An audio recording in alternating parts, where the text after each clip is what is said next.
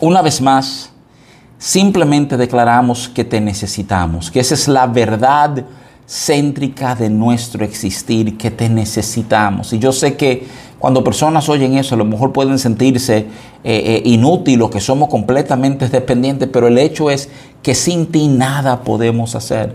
Es en ti que nuestra identidad es sellada, que plenitud comienza a manifestarse en nuestras vidas. Lejos de ti somos como peces fuera del agua, Señor. O sea, tú eres, digamos, nuestro ambiente natural, a donde se expresa todo lo que somos, a donde la vida de Cristo corre y se manifiesta, Señor, eh, eh, a través de cada uno de nosotros. Y a fin de cuentas, esto es lo que cada hombre necesita. Entonces sí, sí declaramos una y otra vez, te necesitamos. Gracias por la forma en que tú te has revelado a nuestras vidas. Gracias por Cristo, que es la máxima revelación. Gracias por, por, por tu palabra que nos revela a Cristo. ¿eh?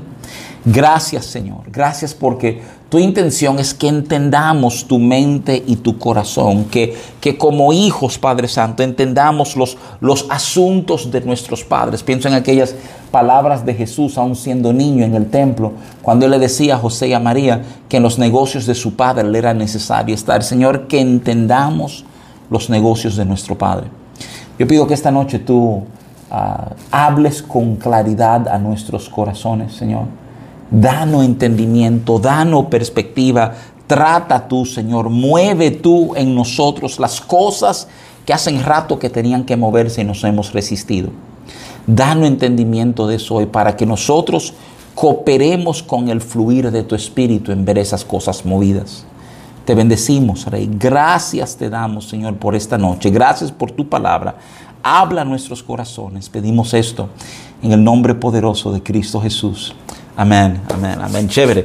Bueno familia, vamos, vamos a arrancar entonces, ¿verdad? Vamos a tratar de redimir un poquito de tiempo ah, y caminar. Vamos a estar viendo uno, dos, tres, cuatro, cuatro versos ah, que vienen de la epístola de Santiago, ¿verdad? Quiero leerte el pasaje, es breve, ah, pero vamos a invertir un tiempo, digamos, trabajando cada uno de estos versos para entender el corazón del Padre y los detalles que están envueltos aquí, ¿verdad? Santiago capítulo 1 del 1 al 4 leen de esta manera, así dice la Reina Valera 1960. Santiago, siervo de Dios y del Señor Jesucristo, a las doce tribus que están en la dispersión. Salud. Hermanos míos, tened por sumo gozo cuando os halléis en diversas pruebas, sabiendo que la prueba de vuestra fe produce paciencia, mas tenga la paciencia su obra completa, para que seáis perfectos y cabales. Y cierra con la frasecita, sin que os falte cosa alguna. ¿Eh? Te, leo, te leo, te leo simplemente la última parte de nuevo, ¿verdad? Mas tenga la paciencia su obra completa para que seáis perfectos y cabales sin que os falte cosa alguna. ¿Eh? Qué, qué hermoso pasaje.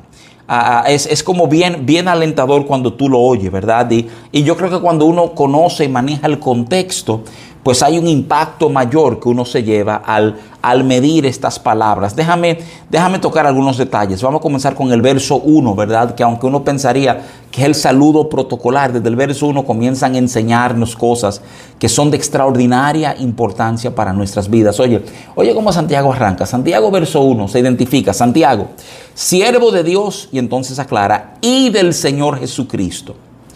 Nombra sus destinatarios a las doce tribus que están en la dispersión. Y entonces, ¿verdad? Él saluda literalmente diciendo salud. Usualmente tú oyes a alguien como Pablo, habla de gracia y paz a vosotros. No, salud, dice Santiago, ¿verdad? y déjame comenzar contigo a, resaltar, ¿verdad? Santiago, ¿quién es? ¿Eh? Eh, y déjame decirte, hay varias figuras llamadas Santiago eh, o Jacobo. Una es la versión eh, eh, eh, ¿verdad? romana y otra la hebrea, pero es el mismo nombre, Santiago y Jacobo, a lo largo del Nuevo Testamento, pero los eruditos, los estudiosos, ¿verdad? De, de todos estos pasajes neotestamentarios y, ah, ah, y los estudiosos en hermenéutica de los mismos pasajes, estudiando inclusive formas literarias, logran hacer una identificación con la cual la gran mayoría de los estudiosos están de acuerdo.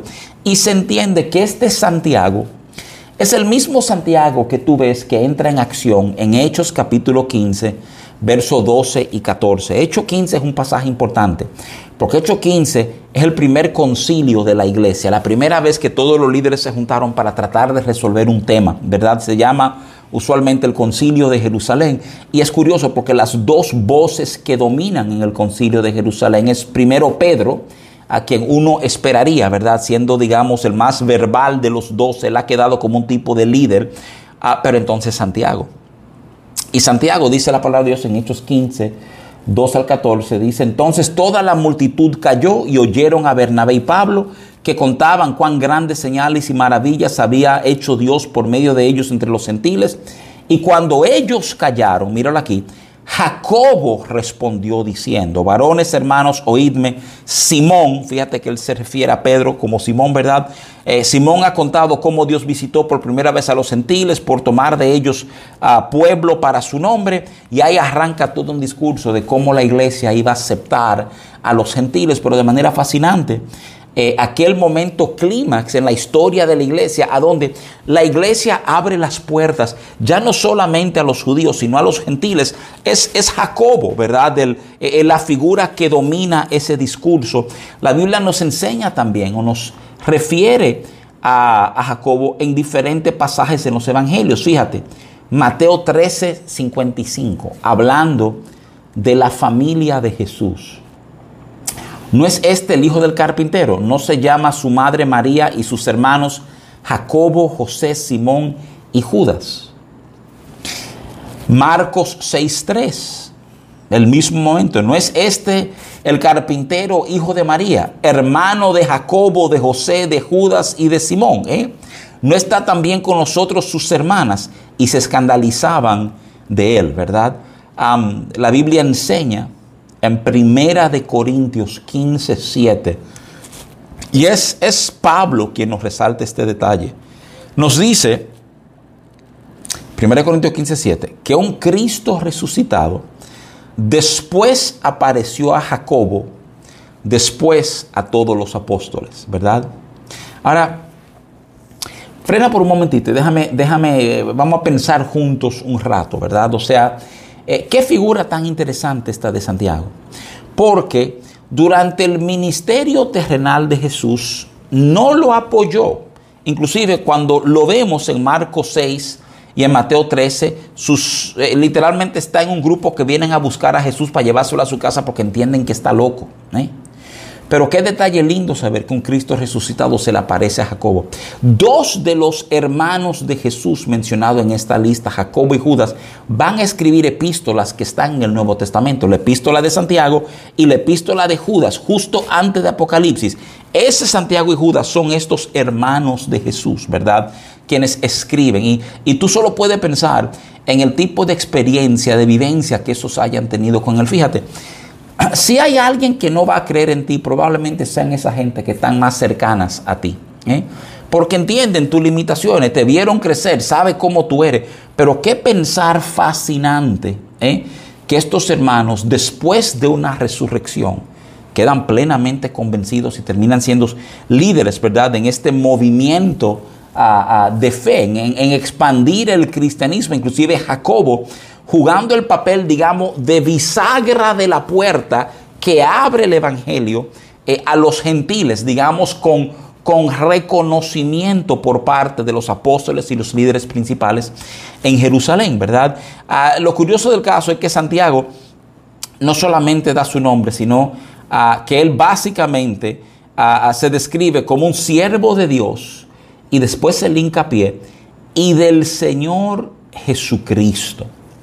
Eso me pone a pensar, ¿verdad? Algunas palabras de Jesús. Juan 14, 1, a donde el mismo Jesús dice, no se turbe vuestro corazón, creéis en Dios, creed también en mí.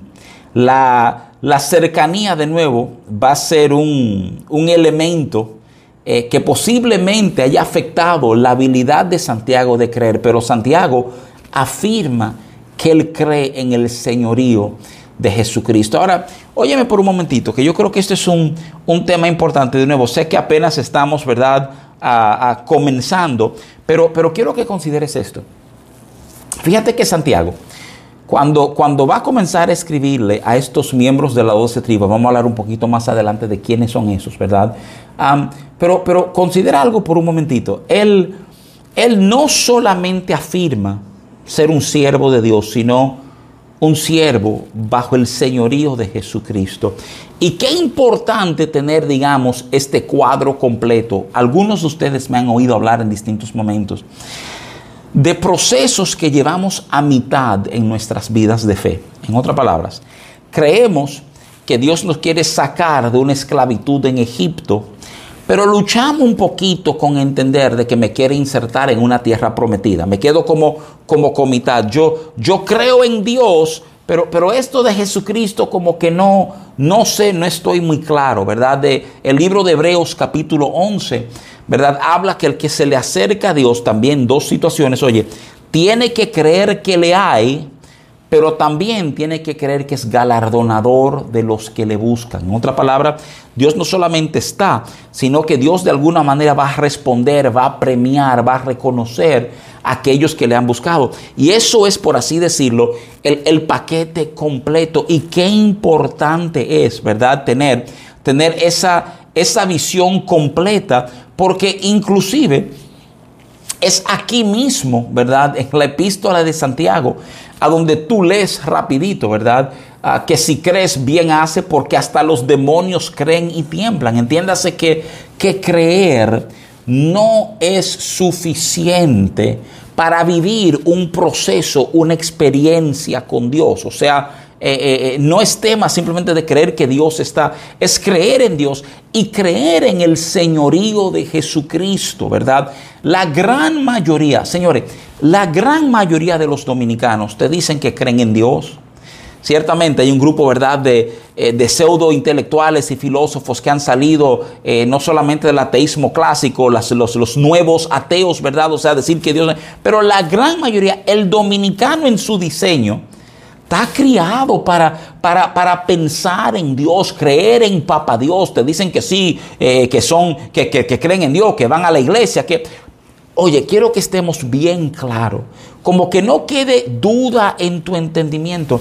Creer en Dios es el primer paso de dos que hay que dar para ver cosas cambiadas en tu vida. El primero es creer en Dios, el segundo es reconocer el señorío de Jesucristo. Óyeme, de nuevo, lo leí hace un momentito, pero te lo vuelvo a citar. Juan 14, 1. Jesús le dice, si ustedes creen en Dios, crean en mí ahora, ¿verdad? Es, es como, déjame tratar de explicarlo de esta manera, es como si Dios no lo pusiera fácil, en el sentido de que, de que Dios es invisible, nadie lo ve, nadie lo ha tocado, nadie se ha sentado a escudriñar su consejo, pero entonces Jesús estuvo entre nosotros. Él, él como que nos ha dado de qué agarrarnos, ¿verdad? Y piénsenlo por un momentito, no es una dinámica solamente de Jesús, es porque hubo un Jesús el apóstol Pablo puede afirmar, Primera de Corintios 11.1, Pablo puede decir, sean imitadores de mí como yo de Cristo. ¿eh? Son como de esas ideas que uno lo oye y dice, wow, qué, cosa increíble. O sea, que, que podemos tener por Cristo un, un modelo que nos ayuda a entender y conocer el corazón de nuestro Padre Celestial. Que Dios no nos ha dejado a la maquinación de nuestra imaginación de cómo Él es o de lo que Él quiere, lo que Él está tratando de establecer o afirmar en nuestras vidas. No, no, hay un modelo, un modelo muy específico. El modelo es Cristo. Y en lo que Cristo es formado en nosotros, el mundo comienza a ver y entender y valorar ese modelo. Mira, Filipenses 3:7 son otro de esos momentos donde el apóstol Pablo dice, hermanos, sed imitadores de mí y mirad a los que así se conducen según el ejemplo que tenéis en nosotros. O sea, Pablo una vez más llama atención y dicen, claven sus ojos aquí. Eh, yo entiendo plenamente el peligro que eso envuelve. ¿Cómo terminamos? Y de hecho existen comunidades de fe que endiosan a sus líderes y el líder nunca puede cometer un error, ¿verdad? Se presta a todo tipo de manipulación, pero esto no quita la verdad. Escúchame, que hayan abusos, que hayan eh, eh, falsificaciones, no quiere decir que lo original no existe y no tenga un valor extraordinario. ¿eh? Piensa por un instante, o sea, la realidad, como lo expresa Santiago, o sea, eh, siervo de Dios, ¿verdad? Y bajo el señorío de Jesucristo. Son como esas, esas declaraciones de nuevo que cuando uno la, la mide y la pesa con, con razón, tiene realmente como una, una importancia extraordinaria, siervo de Dios y del Señor Jesucristo. O sea, ¿por qué? Porque entiendo que esa dinámica está conectada. Porque entiendo que todo lo del Padre se lo ha delegado al Hijo, ¿verdad? Y que el Hijo es quien ha conectado, quien ha servido, quien ha venido por nosotros, que toda autoridad ha sido dada al Hijo. Y el Hijo en consecuencia ha dado toda autoridad a la iglesia. Que la iglesia eres tú, la iglesia soy yo, ¿eh? Pero qué importante entender estos principios. Y de nuevo, porque uno brega con personas, señores, eh, son a veces las personas como más, más torpes tratar. Porque cuando uno está trabajando, mira, cuando tú estás tratando con alguien que está en profunda necesidad, está metido en un lío, mira hasta aquí, y sabe que no puede más, usualmente ese corazón está bien sensible a responder a las cosas de Dios.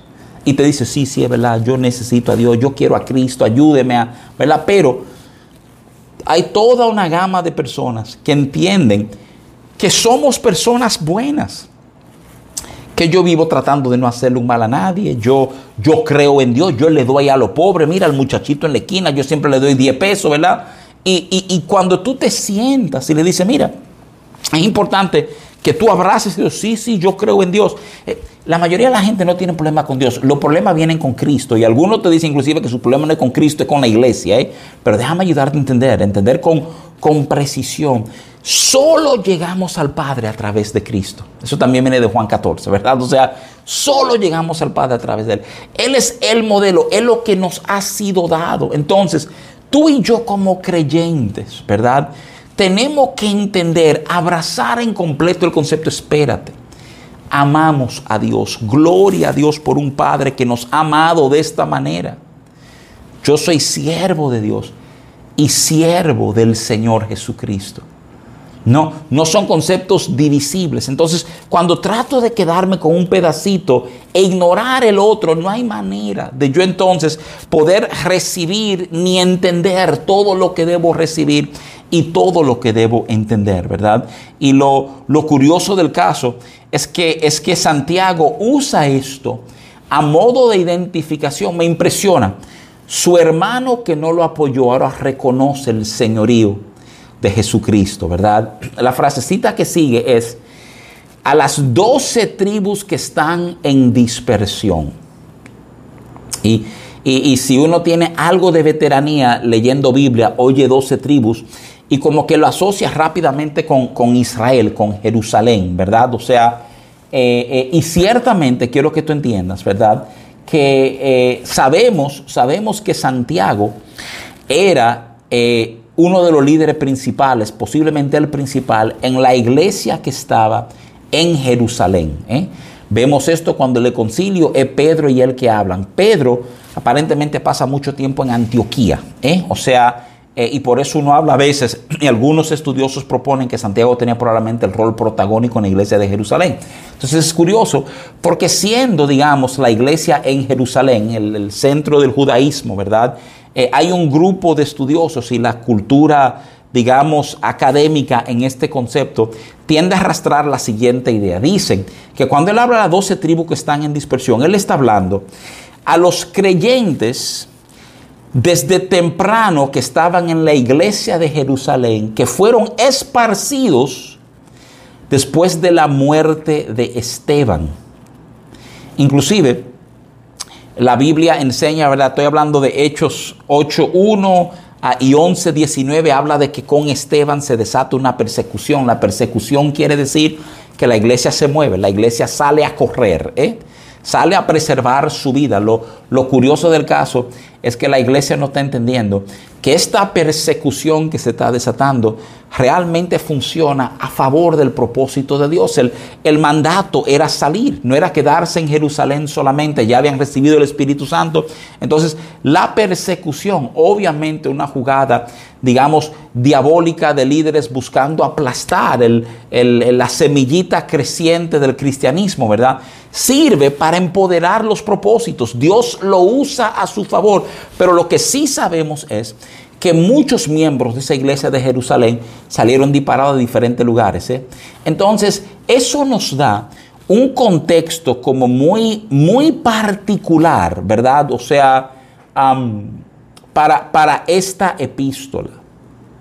En otras palabras, cuando, cuando tú ves el manejo de otras epístolas, la misma epístola plantea los problemas que están manejando, ¿tú me entiendes? Esta no, esta esta entra sabiendo que estamos manejando un problema. ¿Cuál es el problema que estamos manejando? Estamos manejando el problema de que mataron a Esteban y salimos disparados y ahora estamos regados en muchísimos lugares y hay verdades que yo necesito que ustedes entiendan, ¿verdad? Entonces, ese es, por así decirlo, la, el contexto real de la epístola de Santiago. Inclusive proponen algunos, ¿verdad? Que como líder de la iglesia en Jerusalén, Santiago escribe como pastor para instruir y exhortar al pueblo disperso a quien él había pastoreado, ¿verdad? En la cara o justamente a luz de las dificultades que ellos están enfrentando, ¿verdad? O sea, es, es tan importante que cuando tú estés en esos momentos de calor, en esos momentos de dificultad, tú puedas recibir o referirte a palabras que te han dado que te ayudan a entender que tú lo estás haciendo bien, que te estás manejando correctamente a pesar de los retos y a pesar de los problemas y a pesar de las dificultades que el instante haya producido. Y yo creo que la epístola de Santiago tiene esa gracia, que es una gracia escrita y soltada a aquellos que están en momentos de crisis, con la intención que cuando le llegue le ayude a entender cómo manejar la crisis. De hecho, no, no quiero avanzar sin tocar este puntito rapidito, y es el puntito de que hay una forma correcta de manejar los momentos de dificultad y de aflicción. Quiero que consideres eso por un momentito. Yo creo que a veces no siempre pensamos eso. Yo creo que en muchísimos momentos entendemos que simplemente frente a un reto, frente a una dificultad, frente a un momento incómodo, tú simplemente haces, bueno, lo mejor que tú puedas hacer, ¿verdad? O sea, eh, pero la realidad del caso es que en Cristo, en Cristo, ahora hay una forma de manejar adversidad. Hay, hay, hay, un plan frente a lo inesperado. Hay un plan frente a todo aquello que viene a retarnos, que viene a probar lo que hay en mí. ¿eh? Eh, y, antes, sin Cristo, en las adversidades pues teníamos que bandeándola y cada uno hacía lo que mejor entendía que podía hacer eh, y para ver quién sobrevivía, ¿verdad? Pero, pero ahora no. Ahora en Cristo hay, y, yo sé que la palabrita es incómoda, pero hay, hay un protocolo de cómo manejarnos, ¿verdad? Me, impresiona, pienso que un tiempo atrás estuve manejando esto con el grupo de, ah, de pastores de palabras de vida, pero en 1 Timoteo capítulo 3, a partir del verso 14, tú escuchas el apóstol Pablo escribirle esto a Timoteo, dice, eh, esto te escribo, aunque tengo la esperanza de ir pronto a verte, para que si tardo sepas cómo debes conducirte en la casa de Dios, que es la iglesia del Dios viviente, columna y baluarte de la verdad. ¿eh? Oye lo que le dice Pablo a Timoteo, te estoy escribiendo para que tú sepas cómo manejarte en la iglesia. oye lo que él está planteando, él está planteando, hay una manera de manejarse en la iglesia. Esto no es a según, esto no es como tú quieras, hay una forma. Y déjame simplemente extrapolando, ¿verdad? Lo que Pablo le dice a Timoteo y contextualizando donde estamos en Santiago, ayudarte a entender que hay una forma de manejar adversidad, hay una forma de enfrentarnos a lo que nos incomoda. Y la forma no es como bien nos dé la gana, es alineado con las verdades que la palabra de Dios nos ha planteado, ¿verdad? Es en el mismo capítulo 14 de Juan que tú oyes a Jesús declarar que Él es la vida, eh, eh, como es el camino, la verdad y la vida. ¿eh? Y lo importante de tener esos tres elementos es que, como lo describe genialmente el apóstol Gustavo Lara, dice, eh, entender que Él es el camino, quiere decir que en Cristo nos encontramos con la verdad, que Él es que Él es la verdad, quiere decir que cambia todo lo que entendíamos y que Él es la vida, es que vivimos desde Él ahí en adelante. Vivir desde Cristo es vivir a la luz de su verdad sin importar que yo esté viviendo o que esté ocurriendo en mi vida en un momento dado, ¿verdad? El, cierre del primer verso, todavía estoy en el primer verso, es esa, esa palabrita salud, cairo, ¿verdad? Es un verbo primario que significa feliz. Se usaba tanto de saludo como de despedida. Se entiende como un sean feliz, ¿verdad? En nuestros días diríamos eh, que la estén pasando bien. Eh, habla de una disposición a pesar de circunstancias. Y, repito, e, es una palabrita extraña, ya sabiendo nosotros a quién Él está escribiendo. Él está escribiendo a gente que están en situaciones difíciles, porque cuando tú estás oyendo, tú no estás en una situación cómoda. Y Él, él le habla, ¿verdad?, de, de salud. Pienso mucho en Primera de Pedro 4, también es un pasaje que enfrenta esta temática de, nuestro manejo de adversidad. De 1 de Pedro 4, en el verso 13, dice, si no gozaos por cuanto sois partícipes de los padecimientos de Cristo, para que también en la revelación de su gloria os gocéis con gran alegría. Mira que nos gocemos con gran alegría. Ese os gocéis es la misma palabra, es Cairo. ¿eh? Y habla de nuevo de una disposición, de la intención de celebrar. ¿eh? Y así, así entonces, Cierra Santiago su breve introducción, ¿verdad? Te, la leo una vez más, solamente para que tengamos la imagen completa. Santiago, siervo de Dios y del Señor Jesucristo, a las doce tribus que están en la dispersión porque andan huyendo, salud. ¿eh? Y entonces, obviamente, esto no conecta con el segundo verso, que comienza también con una expresión que, que yo creo que pesa para nosotros, que, que confunde. De esas expresiones que cuando uno la lee, uno no tiene opción que no sea como poner su vida al lado de esto, a ver cómo mido, cómo quedo, ¿verdad? Dice, hermanos míos, tened por sumo gozo cuando os halléis en diversas pruebas. Frente a diversas pruebas, sumo gozo. ¿eh? Yo creo que uno, uno oye eso y lo primero, o sea, el, el reflejo es que esto no es normal.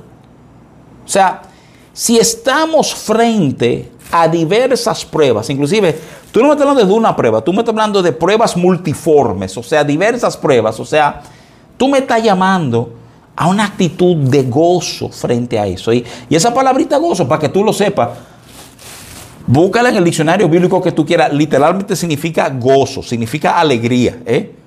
Tú dices, oye, pero qué cosa más extraña, porque porque no es como respondemos. Es más, es más, déjame, déjame decirte eso. Digamos, eh, eh, desde nuestra humanidad, lo que más se nos parece es lo que llaman en sexualidad humana una parafilia, un desvío de la conducta sexual, a donde hay una parafilia que se llama masoquismo, a donde uno, uno aprende a tomar placer en medio del dolor, o el dolor es fuente de placer. Ven acá, entonces, y Santiago es loco que está, tú me entiendes que me está hablando a mí eh, de gozarme en medio de las pruebas. Y, y de nuevo, simplemente déjame decirte eh, que aunque no luce tan extraño, quiero, quiero ayudarte a tener una visión, digamos, más, más amplia, eh, más amplia, la, la capacidad de ver más allá. Considéralo por un momentito.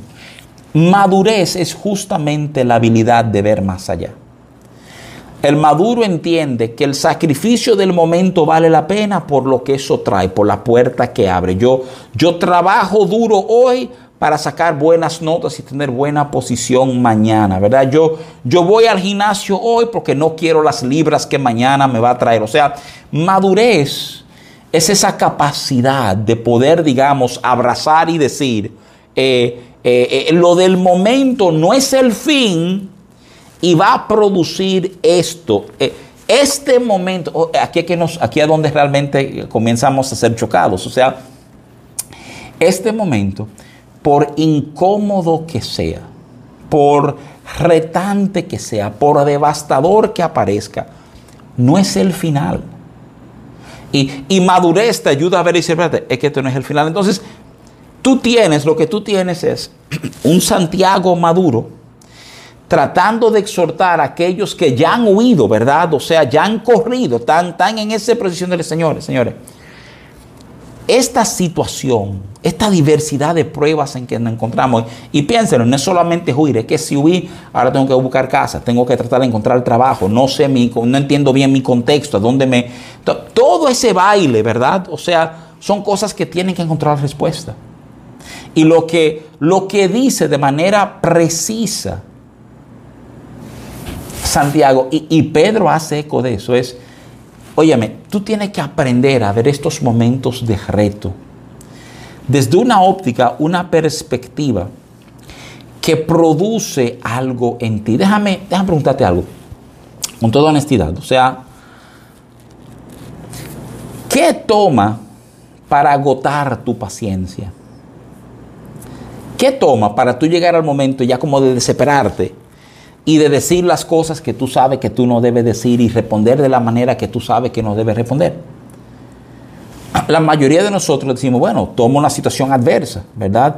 Eh, sí, pero vamos, vamos a medir la situación adversa. ¿Cuán adversa? Eh, si, si, si, si a un hijo tuyo se le cae un vaso de agua, ¿tú explotas o no? Si la persona que te está atendiendo en un restaurante se dilata o comete un error en el hora, ¿eso tú te explota o no? Si te chocan el carro, ¿explotas o no? ¿Qué toma para que tú pierda tu paciencia, pierda tu gozo? Eh? Y quiero que lo consideres por un momentito, porque no va a haber mayor testimonio a aquellos que te rodean que cómo tú manejas la adversidad, cómo tú manejas ese viento contrario, cómo tú manejas ese momento incómodo. Y cuando, cuando nos damos cuenta que el error de un tercero es suficiente para yo perder mi paciencia, tenemos que ser capaces de hacernos preguntas duras. Entonces, ¿qué pasa? ¿Por qué? Porque aquí entre nosotros, paciencia no es un reflejo humano, paciencia es un fruto del Espíritu Santo. Es algo que el Espíritu Santo está tratando de afirmar y desarrollar en tu vida. Y porque si un tercero comete un error, si un tercero se dilata, si un tercero mete la pata, tú vas a explotar. Tu paciencia se va a pique. Entonces, yo creo que eso es una tremenda señal para revisar qué vemos del Espíritu Santo en nuestras vidas. Porque no se equivoquen, hay un Espíritu Santo que mora en nosotros, que está trabajando en nosotros, está tratando de afirmar, de traer a la superficie todo lo que el Hijo ha depositado en nosotros. Tú sabes que muchas de esas cosas que el Hijo ha depositado en ti son semillitas que van a ir creciendo y produciendo más y más. Entonces, yo quiero que tú me escuches. A mí me encanta, digamos, la cobertura que la frase diversas pruebas da. Porque al hablar de diversas pruebas, no estamos hablando de una prueba solamente. Estamos hablando de múltiples, pero a lo mejor tú estás enfrentando diversas pruebas ahora mismito. Y este pasaje te da literalmente, conecta inclusive con otros, que te da un manual de cómo manejo en la temporada de adversidad. Mira, el verso 3, el verso 3, eh, eh, vuelvo al 2, hermanos míos, tened por sumo gozo cuando os halléis en prueba diversa. O sea, cuando tú tengas una prueba, tú tienes que tener la madurez para ver más allá de la prueba. ¿De, de dónde viene esa madurez? Mira, esa madurez no es solo el trato del Espíritu Santo con nosotros, es, es el modelo que la Biblia nos da para vivir. Óyeme, lo primero que toda prueba trata de quitarte en la vida es tu visión. Toda prueba que tú enfrentes, lo primero que la prueba está tratando de hacerte hacer es, es mírame a mí, mira, no, no mire para allá, mírame a mí.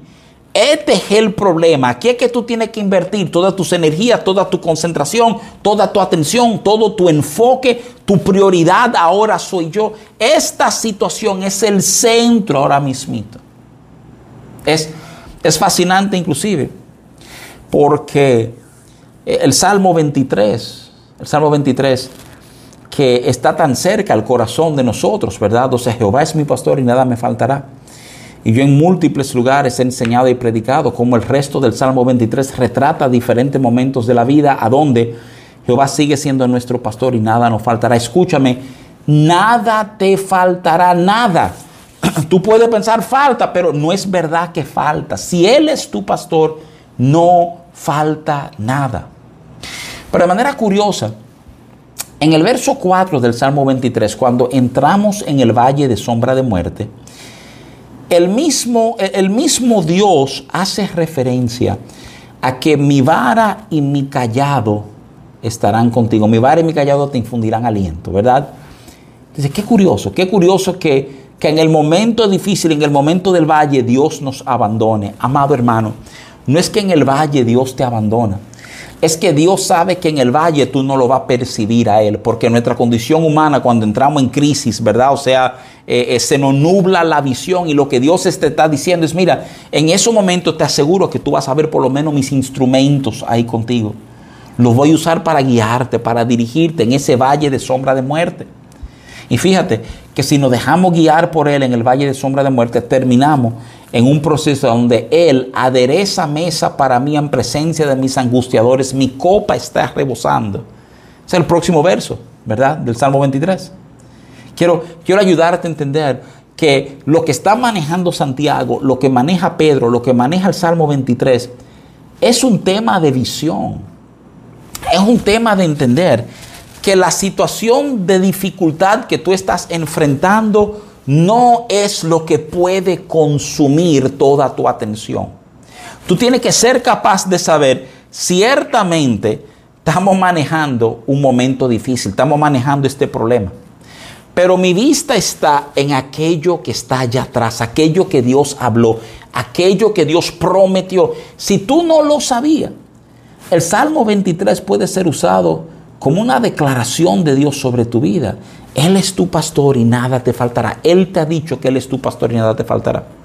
Me, impresiona porque este mismo pasaje, el final del verso 4, hace eco a esa verdad. Y lo vamos a ver cuando vayamos a cerrar esta noche. ¿eh? Pero, pero te quiero alentar a eso. Quiero decirte, mira, por un momentito, aquieta tu corazón.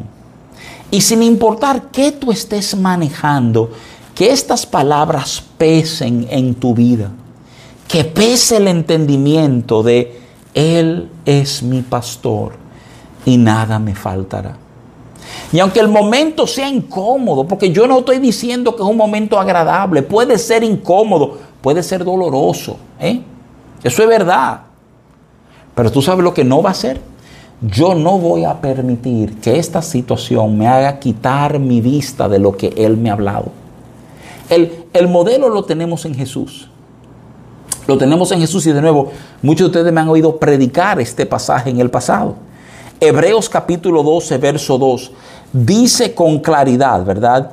Puestos los ojos en Jesús, el autor y consumador de la fe, el cual por el gozo puesto delante de él sufrió la cruz, menospreciando el oprobio, y se sentó a la diestra del trono de Dios. Uno se ha preguntado muchísimas veces, y yo creo que buscamos respuestas baratas, ¿eh? te soy honesto. ¿Y cómo fue que Jesús se, se atrevió a enfrentar una muerte de cruz? Y he oído gente decir, no, porque él era Dios. Imagínate si él era Dios, él sabía que eso no era nada. No. Vamos a decirte algo. Y es importante que tú lo entiendas. Todo lo que Jesús hizo sobre la tierra lo hizo desde la limitación de un ser humano. Eh, y, te tengo que ser muy honesto. Si no lo hace como ser humano, la idea de ser imitadores del fracaso, lo único que nos espera es un fracaso glorioso. ¿eh? Entonces, yo quiero que tú entiendas algo, o sea, que cuando la Biblia te explica cómo fue que él pudo enfrentar muerte de cruz, tú sabes lo que te dice, por los ojos clavados en el gozo que él tenía por delante. Mira cómo funciona. Como él sabía que había ese gozo, él escogió mirar el gozo para poder atravesar el valle. Era, su punto de referencia en lo que él atravesaba la cruz.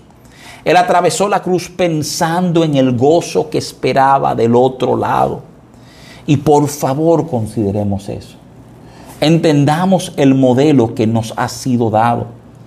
Que podemos ver una prueba y pedirle al Espíritu Santo que nos enseñe a responder con gozo a la desgracia. No por la desgracia en sí, yo no estoy celebrando el problema. Yo estoy celebrando que este problema es algo que Dios va a usar para mostrar su gloria en mi vida. Y que en esto yo voy a crecer y ser formado en Él. Y cuando todo este proceso termine, habré conocido mejor a Dios. Y mi nivel de madurez y de paciencia habrá subido. ¿eh?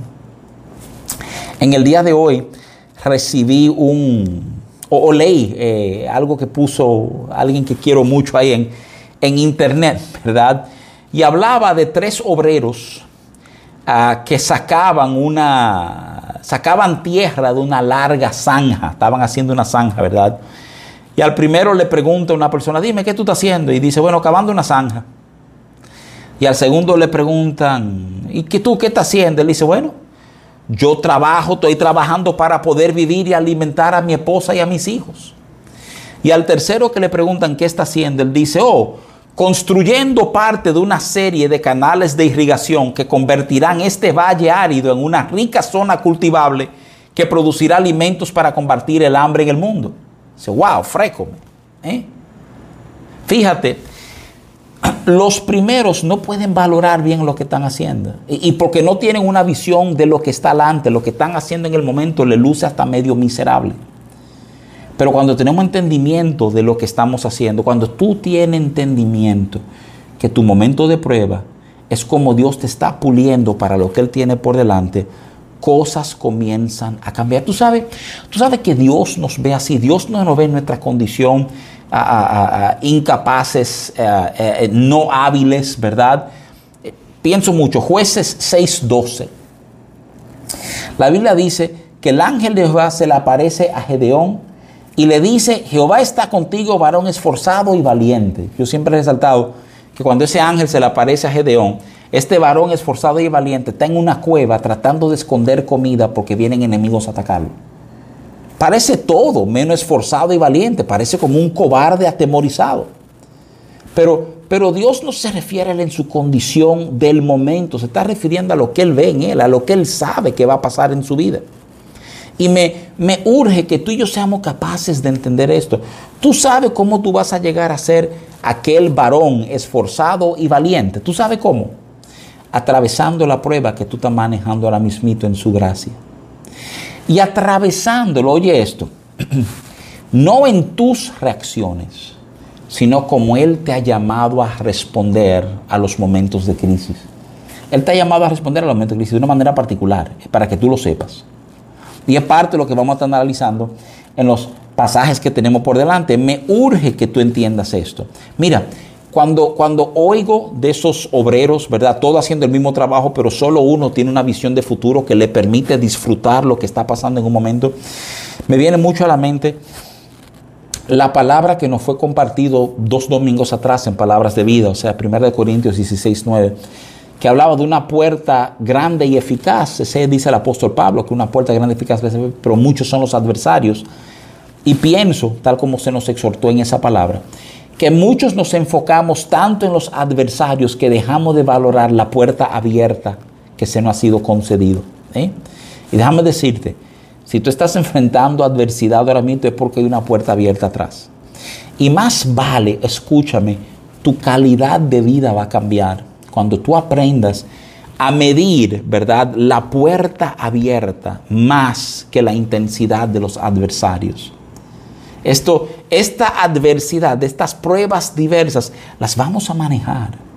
Pero lo importante es poder entender, ¿verdad? La forma en que Él nos está invitando a que manejemos esta situación. Mira, este tema de paciencia, y de nuevo, si tú buscas el concepto de paciencia ah, en el Nuevo Testamento, tú vas a encontrar que la palabra que más comúnmente se traduce paciencia es upomone que literalmente quiere decir espera alegre o resistencia contenta. No es solamente asunto de esperar, óyeme bien, no es solo esperar, es la actitud que poseemos mientras esperamos. ¿eh? Y quiero, quiero de nuevo que tú pienses en esto, porque sucede que en Romanos 5 nos hablan de paciencia otra vez. O sea, es como si hubiera en nosotros una de las condiciones que Dios sabe que necesitamos, es esto de paciencia. Entonces, ¿qué pasa? Para que tú entiendas bien. Romanos 5 te explica que la paciencia producida por la tribulación, la tribulación te enseña a tener paciencia. Estos momentos de adversidad nos enseñan a aguantarnos. Nos enseñan que, que Dios no es un microondas, que Dios no lo va a hacer ahora mismo porque tú quieres, que Dios tiene un proceso y un tiempo y un entendimiento.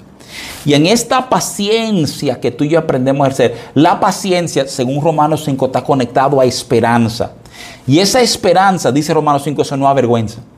Tú y yo podemos ejercer paciencia, en otra palabra, esperar contentamente porque sabemos lo que estamos creyendo. ¿eh? Considera eso. Sabemos lo que estamos creyendo, sabemos en quién hemos creído, sabemos lo que Él ha prometido.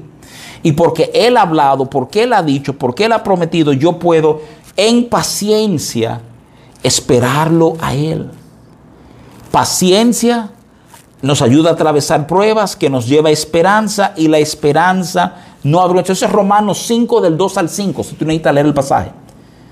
Yo, yo lo estoy obviando asunto, ¿verdad?, de ganar un poquito de tiempo, pero quiero llamar tu atención a esa verdad. El verso 4 de Santiago 1 dice, y me encanta la expresión, mas tenga la paciencia. Acuérdate que es un don espiritual. Gálatas, un fruto espiritual. Gálatas 5:22. ¿eh? Habla de que esto es algo que el Espíritu Santo está tratando de desarrollar en ti. Tenga la paciencia. Su obra completa. Su obra completa, oye esto. Para que seáis perfectos y cabales sin que os falte cosa alguna. Yo creo, yo creo que ese, ese, ese cierre, digamos, de introducción, introducción porque es apenas el cuarto verso, ¿verdad?, del, del, epístola, o sea, la carta, la carta está comenzando apenas, ¿verdad? Pero, pero qué impresionante el uso, el uso de esas palabras, la ilustración que se nos da sobre, sobre paciencia, porque es como, oye esto, es como si la paciencia fuera la clave para tú y yo ser perfectos y cabales. Me, me encanta, déjame leerte ese mismo pasaje en la nueva traducción viviente ah, que dice, te voy a leer desde el 2, dice, amados hermanos, cuando tengan que enfrentar cualquier tipo de problema, considérenlo como un tiempo para alegrarse mucho, porque ustedes saben que siempre que se pone a prueba la fe, la constancia, ahí tradujeron paciencia, constancia, ¿verdad? Tiene la oportunidad para desarrollarse. Así que dejen que crezca, pues una vez que su constancia se haya desarrollado plenamente, serán perfectos y completos, y oye la frasecita, y no les faltará nada. ¿eh? Y, y déjame simplemente ayudarte a entender que cuando afirma que no nos faltará nada, no es que ahí llegamos y vamos a recibir todo lo que hemos querido y esperado, ¿verdad? Es que cuando la paciencia se ha perfeccionado en nosotros, ya no vamos a necesitar más nada para responder como Dios anhela que respondamos. Señores, déjame hablarte muy francamente. Una de las cosas que nos impide de responder como Dios quiere que respondamos es la falta de paciencia que muchos de nosotros manifestamos. Nos falta paciencia y me encanta que Santiago se detiene a hablar, ¿verdad? O sea, eso que te decía, que hacía eco del Salmo 23, o sea, sin esto, ¿verdad? Ah, sin que os falte cosa alguna. Jehová mi pastor, nada me faltará, ¿eh? Para que nada te falte, la paciencia va a ser vital. ¿Tú sabes cuándo tú te sientes que faltan cosas? Cuando tú no tienes paciencia para manejar el momento. Pues tú tienes paciencia para manejar el momento Nada te saca de tus cabales, nada te saca de la gracia y el bienestar que Dios ha dado a tu vida. Ni siquiera, ni siquiera aquellas cositas que desconcertan a otro, que a otro, que vuelva loco a lo demás, pero no a ti. ¿eh? Porque, óyeme, ¿por qué? Porque la manera en que tú y yo manejamos adversidad, eso es lo que el mundo está esperando, eso es lo que el mundo está buscando. Mira, el mundo no está buscando más teoría, el mundo no está buscando más eh, más teóricos que se puedan sentar a filosofar, a debatir, a esbozar grandes ideas. ¿eh? Está buscando gente real. Gente que viven de una manera que hay coherencia entre lo que ellos dicen y lo que ellos hacen. Y lo que te quiero decir es esto. Ninguno de nosotros somos exentos a tener problemas. Todos vamos a tener dificultades y problemas. Por ende, todos tenemos la oportunidad de modelar como gente de fe, gente que aman al Señor, atraviesan esos momentos. Y te estoy diciendo, el elemento principal para atravesar ese momento va a ser fe. Claro, tu fe se expresa en esperanza. Para alcanzar esa esperanza es paciencia lo que necesitamos. Dime bien, es paciencia. Y quiero, quiero cerrar esta noche orando contigo, orando para que el Señor nos ayude a crecer en paciencia. Inclusive, si hemos sido, si nunca hemos pensado en esto, necesitamos pensar en esto. Necesitamos pedir perdón por nuestra falta de paciencia, por nuestra inhabilidad de reflejarlo a Él, porque estamos incómodos con algo en un momento, porque de nuevo, eh, tú puedes medir tu paciencia por qué toma para incomodarte, qué toma para que tú dejes de ser la persona agradable, afable, de bien que Dios te ha llamado a ser. Y eso es un retrato de tu nivel de paciencia. Entonces vamos, vamos a orar y pedir que sea el Señor que trate con nosotros en esa área de nuestras vidas. Me, acompañan, es donde está inclinado su rostro, Señor. Te necesitamos. Así oré al principio, así oro ahora. Qué impresionante pensar que tú estás tratando de completar algo en nosotros que tu palabra enseña esto. Tú, eres, tú quieres perfeccionar en nosotros la paciencia para que seamos perfectos y no nos falte nada. Yo creo que tantas veces nosotros somos los grandes obstáculos a esta verdad. Confróntanos, Señor. Posiblemente algunos sintamos algo de vergüenza pensando en nuestra conducta, a lo mejor hasta reciente, Señor. Te pedimos perdón. Queremos aprender a reflejarte a ti en cada aspecto de nuestras vidas. Queremos aprender a reflejarte cuando las cosas no nos favorecen, cuando no nos sentimos a gusto con el momento. Padre, no se trata de mi dignidad o mi respeto, se trata de tu verdad y de tu luz. Tu palabra me enseña. Tu Espíritu Santo desarrolla paciencia en nosotros. Y yo pido que esa sea una tarea en estos días en nosotros, que en estos días, eh, esto es lo intimidante, solamente la prueba produce paciencia. Permítenos Permítenos enfrentar pruebas con plena conciencia. Esto quiere decir que cuando nos encontremos enfrentando algo, tu espíritu en nosotros nos alerta. Mira aquí una prueba. Vamos a ver cómo, cómo reaccionas. Vamos a ver cómo nos manejamos. Vamos a ver qué pasa. Que entendamos que lo importante ni siquiera es el tema, no es el lío. Es cómo respondemos nosotros. Pero nuestro deber es representarte a ti. Gracias por amarnos de esta manera. Gracias, Señor por acercarnos a ti. Tu palabra dice en Primera de Juan que mirad cuál amor nos ha dado el Padre, que nos ha hecho hijos de Dios y celebramos ser tus hijos. Permítenos representarte dignamente. Te damos gracias en el nombre poderoso de Cristo Jesús. Amén, amén.